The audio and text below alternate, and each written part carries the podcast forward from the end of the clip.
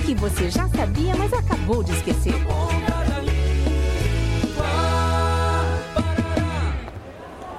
Ô Cheiro, tu reparaste algo diferente em mim hoje? Hum, cortou o cabelo, foi?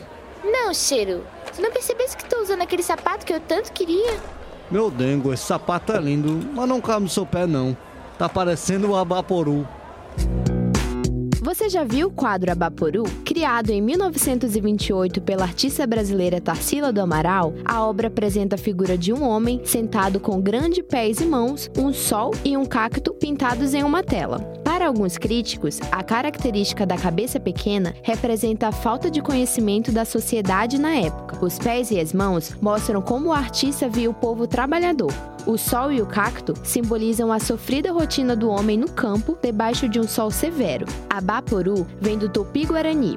Aba significa homem, porá gente e o comer. Assim, o significado de Abaporu é homem que come gente. Faz referência ao movimento antropofágico, que tinha como intuito criar obras tipicamente brasileiras. O quadro foi comprado em 1995 por um argentino, que pagou 2,5 milhões de reais. Atualmente encontra-se exposto no Malba, Museu de Arte Latino-Americana de Buenos Aires.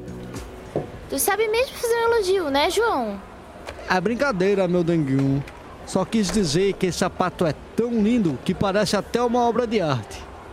Na Ponta da Língua. Iniciativa do curso de Publicidade e Propaganda da Univale. Produção, Programa de Extensão Cardume Criativo. Realização Escola de Artes, Comunicação e Hospitalidade. Apoio Rádio Educativa Univale FM.